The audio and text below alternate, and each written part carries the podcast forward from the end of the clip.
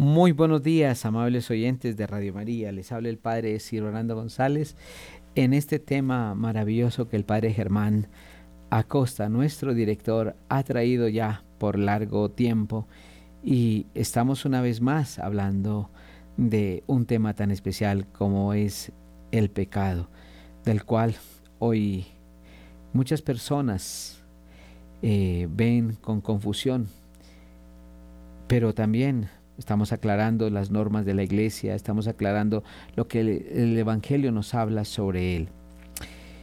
Y estamos en este catecismo muy especial. Nos acompañan nuestros hermanos eh, Wilson Urquijo en producción mm, de audio y en producción de video nuestro hermano Camilo Ricaurte. Bienvenidos sean todos a este espacio.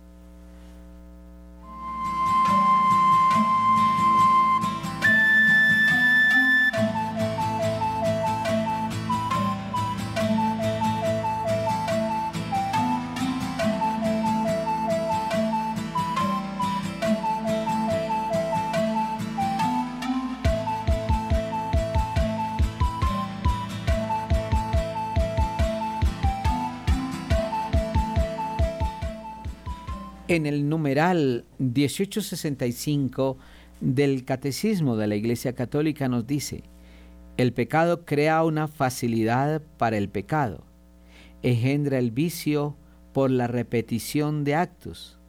De ahí resultan inclinaciones desviadas que oscurecen la conciencia y corrompen la valoración concreta del bien y del mal. Así el pecado tiende a reproducirse y a reforzarse, pero no, no puede destruir el sentido moral hasta su raíz. Esto nos habla en el numeral 1865 de el Catecismo de la Iglesia Católica en la tercera parte sobre el pecado. Y el numeral 1866 del mismo catecismo nos dice, los vicios pueden ser catalogados según las virtudes a que se oponen. También pueden ser referidos a los pecados capitales que la experiencia cristiana ha distinguido siguiendo a San Juan Casiano y a San Gregorio Magno. Son llamados capitales porque generan otros pecados, otros vicios, y son la soberbia, la avaricia, la envidia, la ira, la lujuria, la gula y la pereza.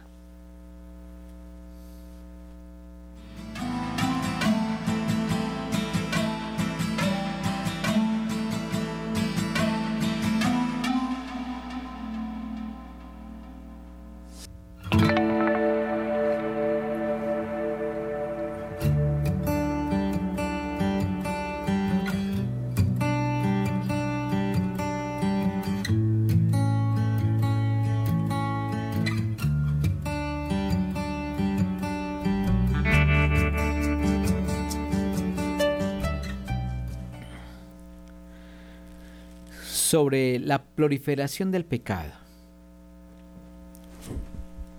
Es algo que podemos llamar nosotros de una manera muy sencilla. Es el hecho de que nos volvemos adictos al pecado. Porque un pecado engendra otro pecado. Un pecado engendra otro y otro y otro. Así como nuestro cuerpo tiene muchas células. Y si una de esas células se daña, va dañando otra y otra y otra. Y esto lo podemos ver en el cáncer especialmente. Cuando una célula contamina a otra y a otra. Y como que el cuerpo reacciona para defenderse de estas células lo que hace es multiplicarse y por eso el cáncer se multiplica rápidamente. Se, se, extiende rápidamente por nuestro cuerpo. El pecado es algo similar al cáncer. Un pecado genera otro, pero no solamente otro pecado, sino otros cuantos a la vez. Primero porque nos el pecado siempre va a ser como algo agradable. Busca las, la parte más débil de nosotros y las más sensibles. Por ejemplo, los pecados de la carne buscan lo más eh, gustoso al ser humano, en sabor, en sensualidad, en gusto, en placer, que busca que uno caiga nuevamente en, esa parte, en esos eh, deseos más bien sensibles, en gustos, en placeres, etc. Y por eso se vuelve tan atractivo. El pecado no se hace feo antes de cometerlo. La tentación no, no es algo no es algo feo, no es un pecado todavía, pero no es algo feo. Pero apenas uno comete el pecado, siente en su propio cuerpo, cuando uno cree en Dios, cuando uno está metido en las cosas de Dios, cuando estamos bien allá, el pecado se nos va, se nos va metiendo suavemente y no sentimos en ese momento sino placer, gozo, etcétera, etcétera. Pero apenas uno comete el pecado, comienza el dolor en el alma y en el cuerpo por haber fallado, por haber ofendido. Pero eso sí me crea otro pecado. Una persona, una persona que comete un adulterio, pues ya le es más fácil cometer otro y cometer otro. Una persona que le gusta el trago, es muy fácil emborracharse una vez y de pronto la primera vez es un poco difícil, pero llega una segunda y una tercera hasta que va acostumbrando el cuerpo. En el adulterio pasa lo mismo.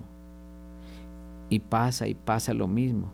Y así, la persona que le gusta robar, que le gusta lo ajeno, le ve que es fácil una vez y luego lo hace otra y otra y otra vez hasta que se convierte en un ladrón profesional. Esto va creando sensaciones muchas veces en el cuerpo de adicción me, pongo yo a repetir, a repetir, a repetir, hasta que mi propio cuerpo ya no puedo si no lo estoy haciendo. No puede más si no lo estoy haciendo. Sabemos que esto, que esto es muy delicado. Pero cuando una persona comete pecado se olvida de que existe Dios.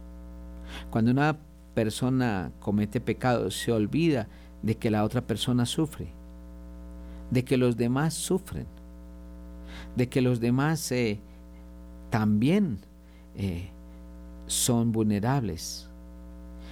Y resulta que comenzamos a hacer daño a otras personas. Nos hacemos daño a nosotros mismos y hacemos daño a la naturaleza y nos alejamos de Dios. Qué tristeza es ver, esta situación, pero el pecado nos lleva así. ¿Cómo, ¿Cómo hoy estamos viendo una situación tan delicada como es esta? Que la repetición de tantos pecados, de tanto pecado, hoy ya se ha perdido la noción de pecado. Ya no se teme, no se tiene temor, no se teme a Dios por cometer un pecado. No, esto no es pecado.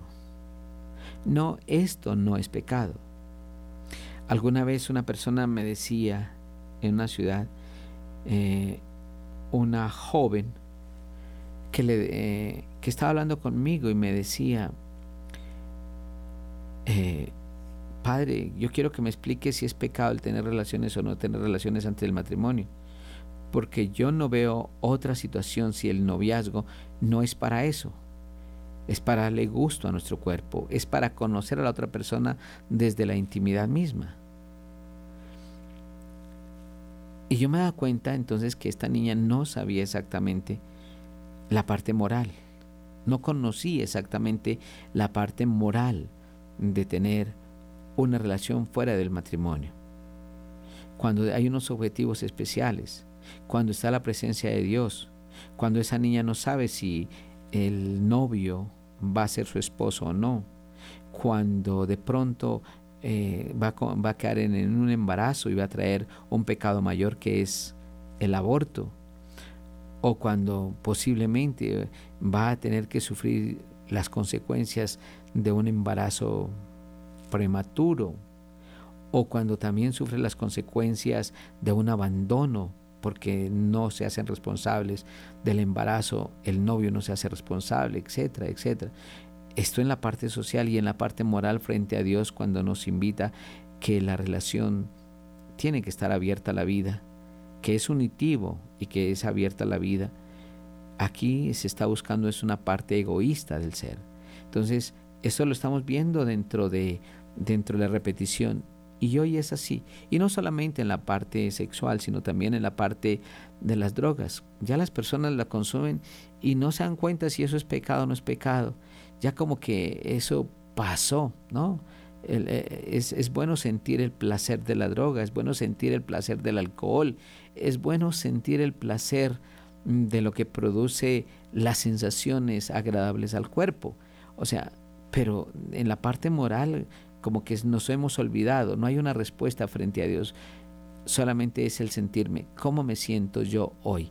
Y qué hermoso es sentirme hoy bien así, sin darme cuenta de las graves consecuencias que trae eh, un pecado como es este. De modo que aquí tenemos mucho por qué, eh, qué pensar y qué hablar. También nos hablan de los pecados eh, sí, de los pecados capitales.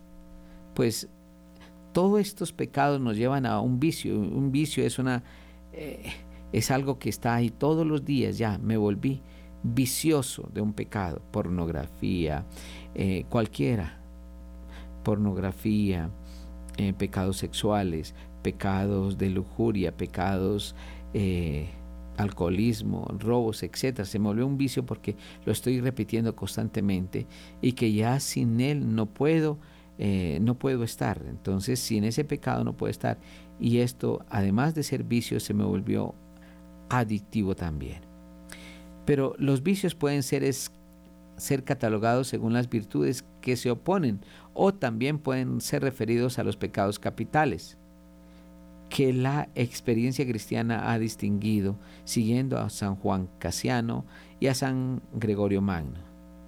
Mire, entonces vamos a mirar aquí cuáles son esos pecados capitales, como son eh, la soberbia, la avaricia, la envidia, la ira, la lujuria, la gula y la pereza cuáles son los pecados capitales. Entonces vamos a mirar eh, y voy a hablar un poquito sobre lo que significa cada pecado capital.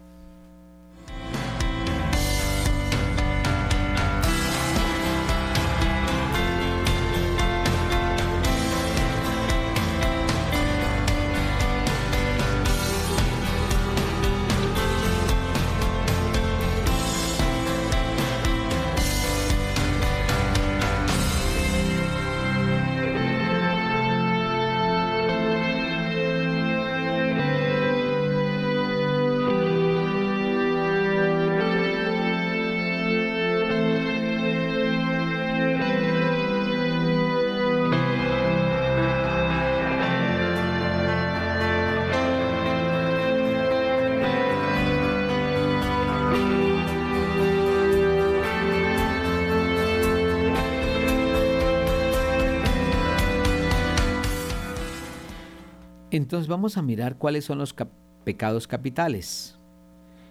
Estos son siete y corresponden a la, a la clasificación de los vicios o deseos del hombre según las enseñanzas de la moral cristiana.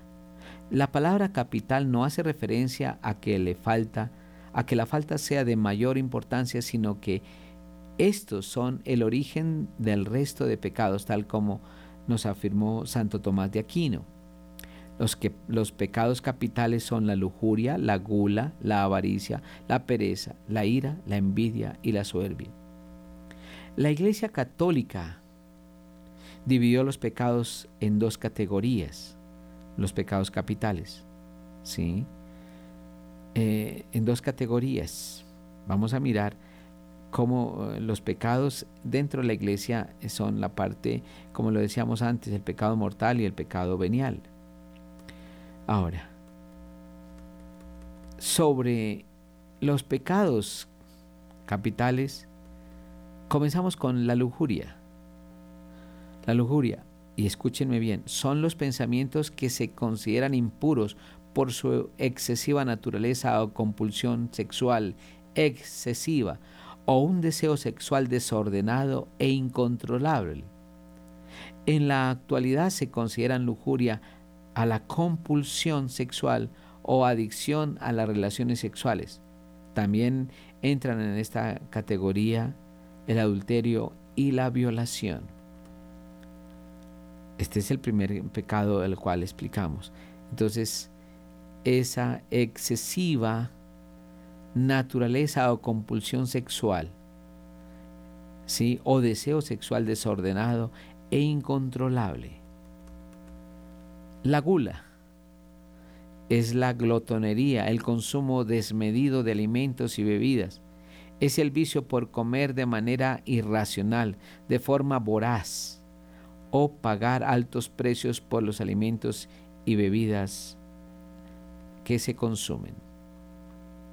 La avaricia o codicia es un pecado de exceso al igual que la lujuria y la gula, pero por el deseo de poseer bienes materiales y riquezas.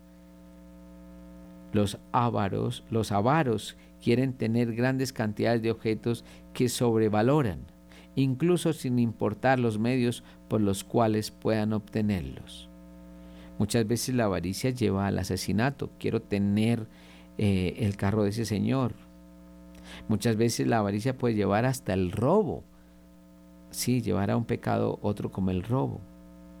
Muchas veces la avaricia lleva a que se cometan adulterios. Muchas veces la avaricia lleva a maltratar a los demás, manipulación a los demás. Es decir, cada de estos pecados me lleva a otros más por el deseo de consumir y de tener cualquier cosa y de tener cosas, especialmente en este pecado de la avaricia. La pereza es la falta de estímulo, de deseo, de voluntad para atender a lo necesario e incluso para realizar actividades creativas o de cualquier índole. Es una congelación de la voluntad, el abandono de nuestra condición de seres activos y emprendedores. Muchas veces la pereza únicamente pareciera que se eh, viera dedicada como cuando la persona no tiene deseos de levantarse de la cama, quiere dormir y dormir y dormir. me pregunto yo, algunas veces algunas personas que quieren descansar y dormir por un exceso de trabajo, no significa eso pereza. Pero hay otras personas que de verdad la pereza es, en este sentido, no me quiero levantar y no deseo levantarme, estoy aquí bien, no quiero hacer nada. Es el hecho de no querer hacer nada.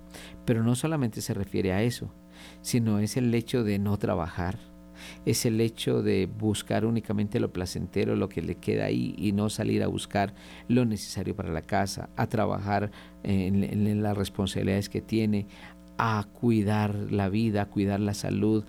No tiene, como que no hay esa voluntad para hacer frente a una realidad, para lo que tiene que hacer, estudio, trabajo, etcétera, etcétera. Entonces, es la falta de estímulo, de deseo, de voluntad para atender lo necesario e incluso para realizar actividades creativas o de cualquier otro índole.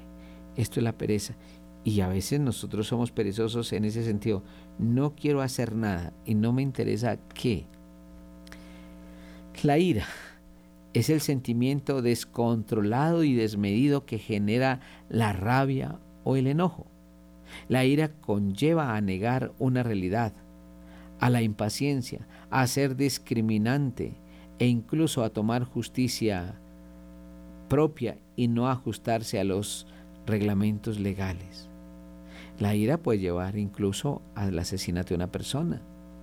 La ira crea hasta me, convierto en juez porque yo soy el que pongo las normas, las leyes aquí. Oiga, y, y, puedo asesinar a una persona, puedo maltratar a una persona psicológica, afectiva, física o moralmente. La ira me lleva de pronto a descontrolarme con alguien que puedo golpear a una persona. La ira me lleva a destrozar muchas veces a la familia o me lleva a destrozar los bienes de la otra persona. ¿A dónde te lleva la ira por no controlarse? ¿Sí? Viene otro pecado como es la envidia. La envidia o celos es el deseo de poseer lo que otras personas tienen. En algunos casos por considerar que, que aquello les hace falta en sus vidas. Es un vicio que lleva a desear el, el mal ajeno y genera tristeza cuando se ve el bienestar de los demás. ¿Cuántas veces nosotros tenemos una envidia? ¿Envidia por qué? Y aquí escucho algunas personas dicen, tengo envidia de la buena. Tengo envidia de la buena. No sé a qué se refiere con la envidia de la buena si toda envidia no es buena. La envidia por, por naturaleza ya es algo que, eh, que es un pecado en contra de los demás y en contra de uno mismo y en contra de Dios. Es el, son celos de poseer lo que otras personas tienen. Poseer lo que otras personas tienen. Si es un carro, si es una casa, si es eh, eh, bienestar, si es felicidad, ¿sí? si es elementos. Tengo envidia, envidia porque no porque la otra persona eh, quiere a unas personas más, o porque lo quieren a esa persona mucho más que a mí, o porque la otra persona tiene éxito en el amor, éxito en el trabajo, éxito en tanto, y a mí me va mal. Tengo envidia porque otra persona es feliz y yo no, etcétera, etcétera. Esto me lleva a otros pecados, me, me lleva también, y como lo decía anteriormente, la, como la ira, me puede llevar a, matar a otras personas, al asesinato, me puede llevar al robo, me puede llevar al adulterio, me puede llevar a tantas cosas porque deseo tener lo que el otro tiene. La soberbia, otro pecado que está en nosotros, es la apreciación descontrolada de nuestro propio valor, atractivo e importancia ante los demás. Es la apreciación descontrolada de nuestro propio valor, atractivo e importancia ante los demás. Se le considera uno de los pecados más serios. Las personas soberbias se caracterizan por considerarse superiores a quienes rodean por sus acciones y conocimientos. El narcisismo o vanidad es una manera de ser soberbio. Oiga, yo lo sé todo. Yo soy el que más conozco. Yo soy el que más trabajo. Yo soy el que lo pongo todo. Yo soy el que realizo esto.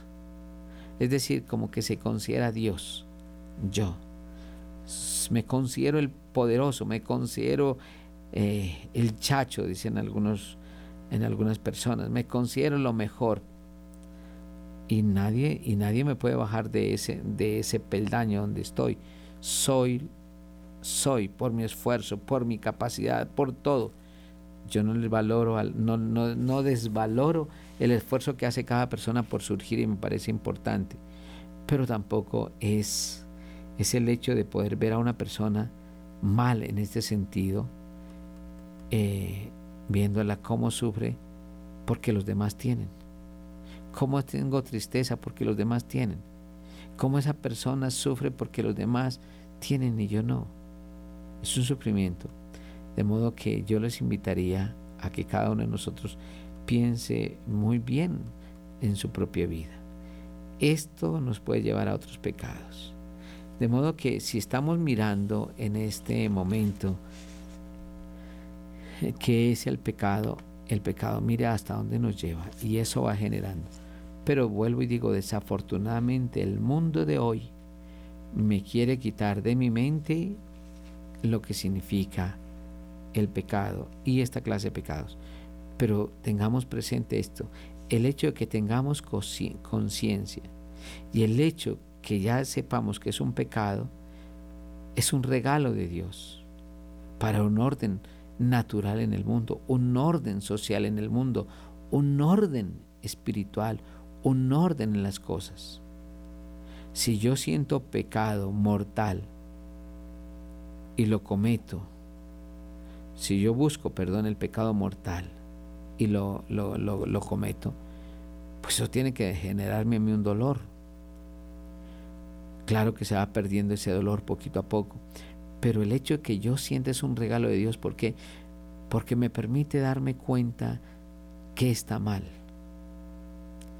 Porque me permite darme cuenta que no debo pecar, que no debo hacer nada malo, ni sobre mí, ni sobre mi familia, ni sobre los demás, ni sobre la naturaleza, ni en contra de Dios.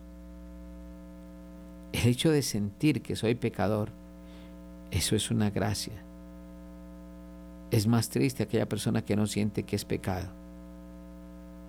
Es muy, triste ver una persona que no sabe que es un pecado y sin embargo lo está haciendo. Pero qué bueno es que yo tenga en mi corazón esa conciencia, que sienta en, en, mi corazón el deseo de dejar esas cosas malas para vivir en Dios.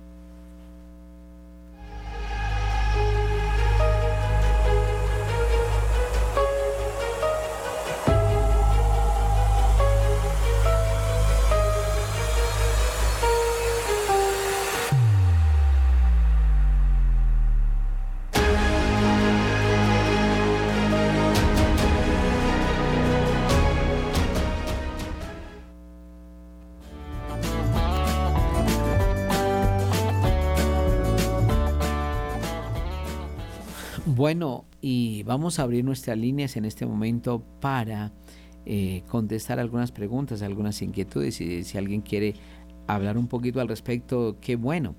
Estamos eh, en la línea al aire en Bogotá y para el resto del país también, 601 746 0091. 601 746 0091. En otros, en otros lugares lo pueden hacer también, ¿no? En línea gratuita nacional 018180 169 extensión 1. Repito el número de una línea gratuita. Óigame bien, esto es gratis. Es gratis nacionalmente. 018180 169 extensión 1. Y también nos puede llamar al aire en el celular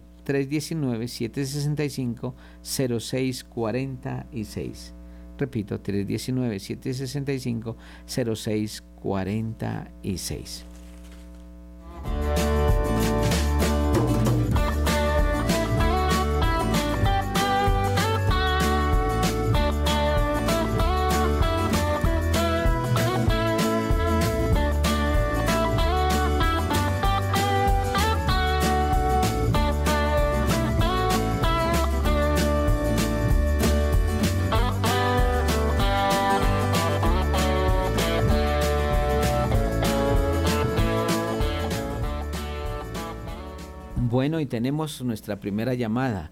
Muy buenos días. Padre. Sí. Padre, sí, mire, lo que pasa es que habla con Gloria Zanabria. Doña Gloria, ¿cómo estás? Bien, gracias, Padre, pues en general, porque decir que muy bien sería mentira. No me gustan las mentiras. La verdad, pues, con que porque como estoy con Dios, a pesar de todo lo que sí, estoy bien, en general. Padre, lo que pasa es una cosa, Padre que usted, pues sí, ustedes representan al Señor.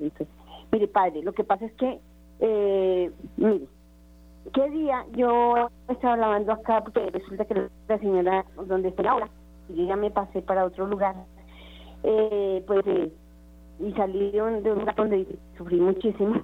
Eh, entonces, acá en este lugar he sentido más paz, más tranquilidad. Yo estoy agradecida con Dios por eso. Pero lo, que pasa es que yo, como la señora me dijo que que ella estaba endeudada con, con el apartamento y que no me podía arreglar más. Eh, bueno, la cuestión es que el descubrí después que es mentira, ¿sí?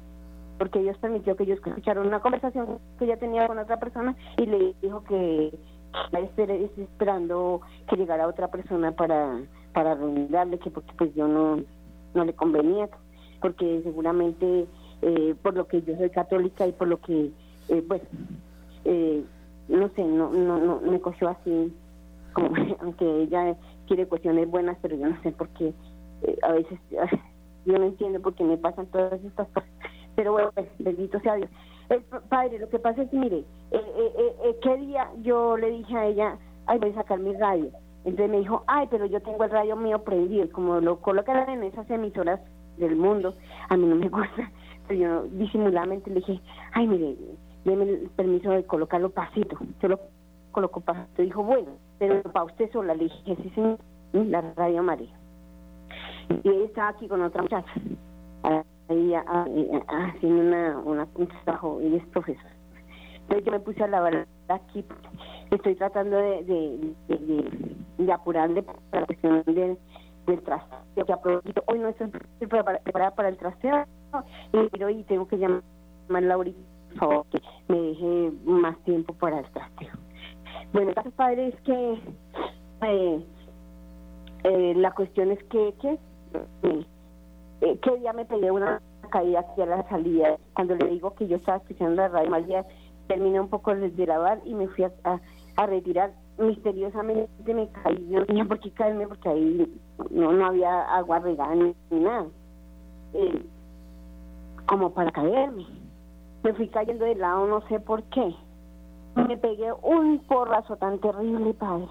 Y como lo que pasa es que a mí no se me ha pasado totalmente eso de pegar, de, de reclamarle a nuestro señor, me fui a reclamarle a nuestro señor a la pieza, a la pieza mía, y entonces, eh, a propósito, esta señora se dio cuenta que, yo que después hablando con la amiga de ella, le decía que yo le estaba peleando a un santo porque yo me había caído. y bueno, en ese momento, vuelvo al tema, me ayudaron a levantarme. Pero la cuestión es la siguiente, me pegué tan durísimo, tan durísimo, que pues por tantos problemas mm, físicos, físicos no, sino espirituales, eh, tanto sufrimiento que yo tenía últimamente, pero gracias a Dios aquí estoy mejor. Y le he estado pidiendo al Señor que sane mis heridas, por favor, lo coloco mis heridas en, el, en, en, la mesa del altar, allá cuando voy a la Santa Misa. Y entonces eh, que, me, que me riegue esas heridas con su sangre, le pido que por favor me ayude en eso. Ah, ese día, como le digo, padre, entonces cometí ese error de ir a reclamar a nuestro Señor porque me, había caído durísimo, me había golpeado tan feo y era algo que me trataba de desesperar.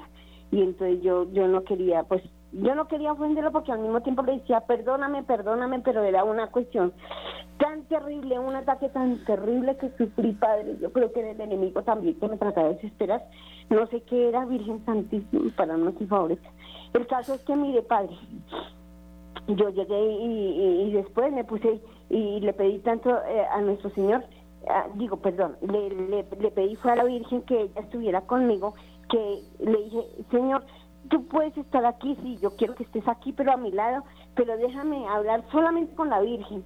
Y eso sí me, me, a ella. Y yo le decía, madre, por favor ayúdame, coloqué un video de la Virgen donde está uno pequeñito ahí y así que con como con su divino hijo que está ella ahí entre sus brazos, uno entre los brazos de ella y yo le suplicaba que me ayudara. Y entonces eh, después eh, eh, ella me dijo, me, me dio a entender que, que colocara eh, la charla del padre justo de, de, Río que me había mandado una amiga de la fraternidad donde cuidamos enfermos, allá donde las hermanas y de María ministras de los enfermos. Y entonces yo la coloqué, ese, digo, la, la charla es, y, gracias a Dios él eh, tiene algo, una charla sobre sanación de precisamente de, de heridas, de recuerdos, de cuestiones dolorosas y yo tuve que perdonar eh, a una persona que me hizo mucho y que, y que pues era viejo y yo no admitía que me rayan los viejos y a las personas de edad. Entonces tuve que perdonar y yo no tenía que morir. Yo le digo Señor yo quiero perdonar perdonar perdonar yo quiero perdonar dame la gracia de perdonar señora señora Gloria. Señora Gloria, mira, mira lo importante que es esto. Tú te sentiste herida de pronto por un comentario, por un comentario. Pero cuando uno deja todo esto en las manos de Dios, Él quita los comentarios. Nosotros tenemos que ser una luz. Y por más grande que sea la oscuridad, la luz jamás es, va a ser apagada por la oscuridad. La tiniebla no puede con la luz. Si tú sales en la noche y ves la luz más pequeñita, la oscuridad ni siquiera podrá apagar esa luz. No, no, no, no debes dejarte llevar ni por la rabia, ni por la ira, ni por el malestar en contra de estas personas, porque hay que orar más bien y tú tienes que ser una luz. Y eso es lo que cada uno de nosotros como cristianos es. Y así se comete menos pecados, porque si no, vamos a cometer de pronto de hablar mal de otra persona, de maltratarla, de ofenderlas, etcétera, etcétera. Bueno, tenemos otras llamadas. Muy buenos días. Sí, buenos días, Padre Giro. Sí, ¿con quién tengo el gusto? Eh, con Luis Carlos. Luis Carlos, ¿de dónde nos llamas? De Bogotá. Bueno, don Luis Carlos, cuénteme. Padre, eh, cuando uno está en la Eucaristía y dice eh, que se pega, o sea, pedir perdón a Dios por el pensamiento de, por pecar de pensamiento, obra y omisión. Eh, en esto, al decir esto, tiene relación con varios pecados, ¿cierto? Claro.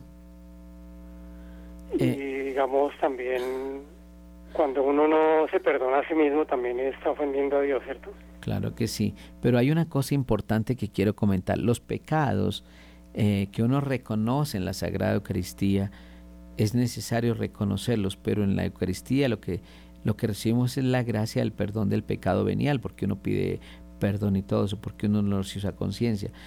Pero no podemos confundir el sacramento de la Eucaristía con el sacramento de la penitencia necesitamos también recibir la absolución eh, de la, mm, por parte del sacerdote eh, para poder ser perdonados de nuestros pecados graves, especialmente los mortales.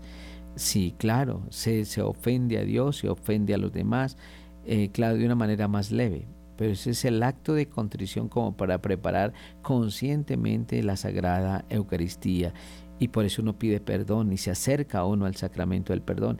Y ojalá que cada uno de nosotros vaya preparado a la Santa Misa desde antes y pedirle a Dios esa gracia de vivir una experiencia hermosa con Él en el sacramento de la Sagrada Eucaristía.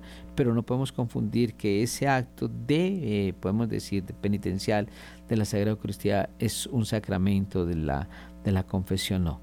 Es, se perdonan los pecados veniales, pero no los pecados mortales. Bueno, y tenemos otra llamada. Muy buenos días. Eh, padre Ciro, buenos días. Sí, ¿con quién tengo el gusto? Eh, Marta, aquí en Bogotá, padre. ¿Cómo ha estado? ¿Cómo está, señora Marta? ¿Desde qué parte nos llamas? En Gativa. En Gativa. Bueno, le escuchamos, señora Marta. Eh, padre, pues el pecado, yo digo que pues nació con nosotros, como dice la palabra, pero es una lucha diaria y en cada segundo. Eh, hasta yo creo que está el santo más santo, eh, las tentaciones están ahí. Eh, uno, como decía sé pues uno peca por palabra, obra, omisión, consciente, inconsciente, subconsciente, en contra de los mandamientos, en contra de los sacramentos, la lujuria, el sexo, la brujería, bueno, toda la clase de pecados eh, de la esclavitud del cuerpo, del alma y el espíritu, porque son la lucha diaria. Eh, yo, yo, o sea, Dios en su infinita misericordia nos ha dado la, la potestad de, mm, de tomar, uno conscientemente sabe si es, si por más que no sepa de fe, por más que sea ignorante o algo, uno sabe que está obrando bien o mal. Esa conciencia está ahí y da tristeza que a veces uno peca voluntariamente, que, que es peor. Uno sabe que, bueno, una mentirita pequeña, pero es mentira de todas formas. O voy a mm, un mal pensamiento. Entonces, esa es una lucha diaria. Eh, en mi caso, pues yo le doy gracias a la Santísima Virgen, a nuestro Señor Jesucristo, que las puertas de la iglesia están abiertas, las puertas del corazón de Jesús y, la, nuestra mente, nuestra alma, nuestra mente, nuestro corazón, todo, eh, si disponimos, si eh, abrimos nuestro alma y nuestro corazón a Dios, Él nos va mostrando eh, la lucha diaria sin ser uno amargado o sí, no procurar uno irse al otro extremo, pero el enemigo está ahí todo el tiempo. Cuando uno peca voluntariamente duele más porque es consciente así saquen las leyes de injusticia, así hagan las cosas más terribles, uno sabe que, que pueden hacer por decreto lo que quiera, pero uno sabe que está mal. Y, y, no se puede arrodillar uno ante cualquier ley injusta, legal, entre comillas, a la ley divina. Hay que pedirle a Dios mucho eso. Y, y, personalmente eh, somos humanos y, nadie es perfecto. Y uno dice que hasta el santo más santo peca siete veces al día, usted es uno pobre pecador, pero está la santa confesión y Dios perdona. Y cuando Dios perdona, da la posibilidad de que sea una santa persona o una mejor persona y va a ser va a ser un ejemplo y va a ser una persona que va a ayudar a los demás porque porque ya se ha sanado pues no es que lo tenga uno seguro porque pero ya ya le ha dado las puertas a Dios y Dios le va dando la licencia de ver lo bueno, lo malo, va mostrando cómo puede usted ayudar a los demás, Padre. Considero eso. Gracias, que está muy interesante la charla, Padre. Bueno, muy bien. Yo sé que sí, tú tienes mucha razón en esto y me alegra bastante. Pero las tentaciones siempre van a llegar y las tentaciones no son un pecado. Me llevan al pecado que es diferente si te, no tenemos una fuerza de voluntad. Por eso necesitamos la gracia de Dios a través de los de la Sagrada Comunión y del sacramento de la penitencia para fortalecer nuestra espiritualidad, nuestra espiritualidad y también una buena formación para no caer, formar nuestra conciencia. Lo que pasa es que el, hoy en el mundo, hoy, eh, a veces deformamos nuestra conciencia que ya nada es pecado. Que sí, que, qué tristeza ver esto en una conciencia demasiado laxa. Y tenemos otra llamada. Muy buenos días. Sí, bueno, buenos días. buenos días. Sí, muy buenos días. ¿Desde dónde nos llaman? Desde Medellín. Medellín. ¿Con quién tenemos el gusto? Con Sonia Andrea. Sonia, ¿cómo estás? Muy bien, gracias a Dios, Padre, y usted. Muy bien, bendito Dios, extrañando Medellín también. Ah, qué bueno. Padre, eh, me parece muy acertado el tema del pecado. Quiero felicitarlo por eso, pero me gustaría que profundizara más sobre el tema y que lo mencionaran un poquito más, ya que esta emisora es tan importante y evangelizan también. Y más aún cuando se ha perdido la noción del pecado, como usted lo mencionaba ahorita. Porque yo que trabajo con jóvenes y veo que para todas las personas todo se ha vuelto normal y ya nada es pecado. Eh, pero mi inquietud era la siguiente, si uno se confiesa de un pecado mortal, ¿cierto? Y tiene un propósito profundo de no volver a pecar, eh, ¿cómo sería en la eternidad? O sea, ¿cómo tendría que pagar uno en la eternidad si usted ya se confesó de esos pecados, de no volverlos a cometer, de hacer un propósito profundo, propósito de enmienda entonces, ¿cómo sería ahí la cuenta con nuestro Señor? Esa es mi inquietud. Mira, el hecho, el hecho de vivir la eternidad es poder ver la gloria de Dios. Y si tú estás perdonada, perdonada totalmente, y eso no solamente para ti, sino para todas las personas, si estamos realmente perdonados y el día que nos toque presentarnos ante Dios, estamos agraciados y llenos de Dios nuestro Señor. Y al hecho de estar perdonados, pues vamos directamente al cielo porque seremos santos. Y el hecho de estar en Dios nuestro Señor, oíme bien, el hecho de estar ya en Él, pues vamos a contemplar su gloria en la misma dimensión de los santos, porque ya Dios nos ha santificado desde la cruz de nuestro Señor Jesucristo, desde esa cruz. De modo que estamos nosotros aquí viviendo una experiencia de, de, de santidad ya en la presencia de Dios. Pero tenemos que en el momento de nuestra muerte, en el momento de encontrarnos con Dios, estar ya santos. Pero para ese momento tenemos que prepararnos aquí en la tierra, vivir aquí en la tierra, entregarnos aquí en la tierra, vivir aquí en la tierra con generosidad, con amor, con servicio. Pero si nosotros no nos preparamos aquí, va a ser muy difícil llegar al reino de los cielos. Mm, sí, vale la pena irnos preparando porque no sabemos, como dice el Evangelio, ni el día ni la hora.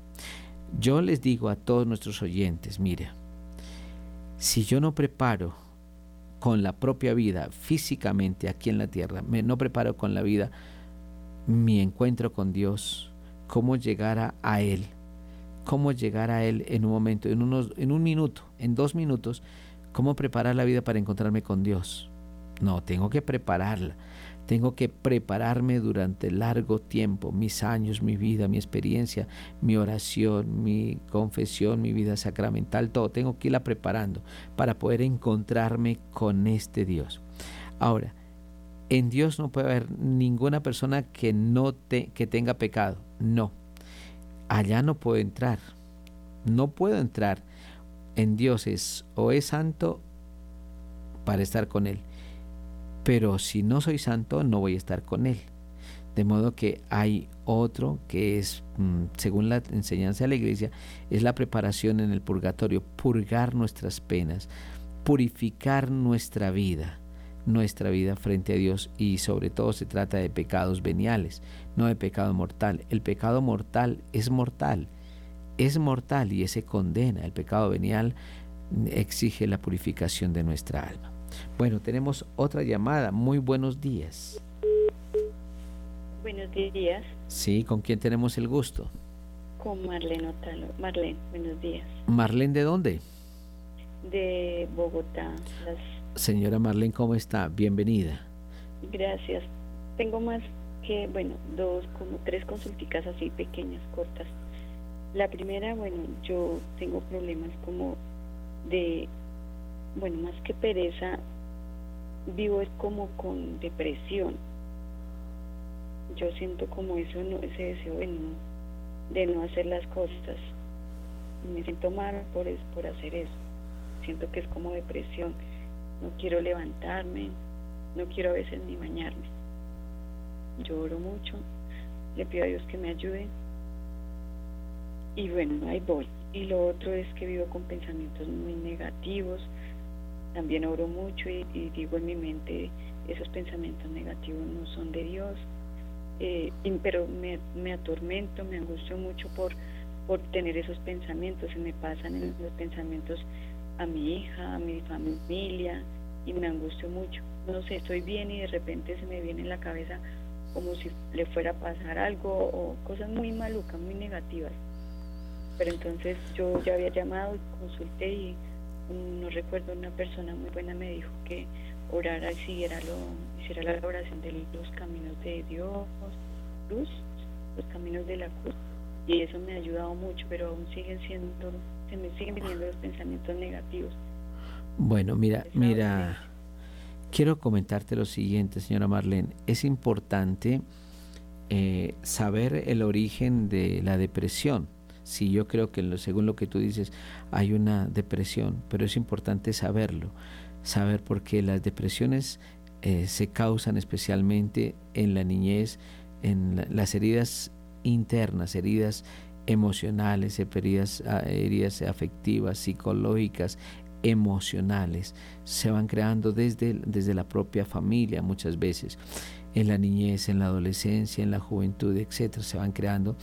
Y estas heridas emocionales van a hacer el, la, podemos decir, el comportamiento del ser adulto. Van a terminar determinando el comportamiento de una persona. Y si no se sanan estas heridas, si no se, eh, se acude verdaderamente, puede llevarme a los vicios, a pecados graves, a los vicios, a refugiarme al, como este pecado de la pereza que tú sientes, al no hacer nada, muchas veces al suicidio, muchas veces a tantas cosas. Yo te diría y te invito a que primero te hagas ver de un profesional. En la parte psicológica hay profesionales muy buenos, muy santos y que conocen bastante de Dios en la sanación de heridas. Pero nosotros como católicos también podemos decir, oiga, que es bueno asistir a retiros de sanación interior. Es importante buscar ahí en tu parroquia, hablar con el sacerdote y buscar un retiro de sanación interior porque eso te va a ayudar muchísimo a sanar estas heridas que llevas en el corazón estas heridas que hay que sanarlas y a veces son resentimientos por la falta de perdón, falta de perdón a la persona que nos ofende, falta de perdón a la persona que nos maltrató, falta de perdón a, la persona que nos hirió y, uno se va creando ese rencor y ese rencor y, nuestro, y nosotros no, no, estamos hechos para la maldad, sino para el bien. Por eso es que hay ese choque interno en nosotros y esas heridas que están en lo profundo de nuestro ser, de nuestro corazón. Bueno, y no tenemos más llamadas, se acabaron toditas. Bueno, bendito Dios, espero que este tema les encante. Me interesa muchísimo de verdad y como decía la señora anteriormente, eh, la penúltima llamada que escuchamos, mm, estamos trabajando en este tema muy especial y cada vez estamos profundizando más y más sobre el tema del pecado. Ojalá podamos nosotros orientar también nuestro mundo y conocer un poquito más cuando ofendemos y maltratamos a las demás personas con nuestros, con nuestros propios pecados. O nos maltratan a nosotros o, mismo, o nosotros mismos nos hacemos daño. Bueno, se nos acabó el tiempo. Les doy las gracias a todos nuestros oyentes, le doy las gracias a nuestro director, el padre Germán Darío, y a Costa, y a nuestros productores eh, Camilo Ricaurte y Wilson Orquijo. Les hablo el padre Sir González. Un feliz día para todos.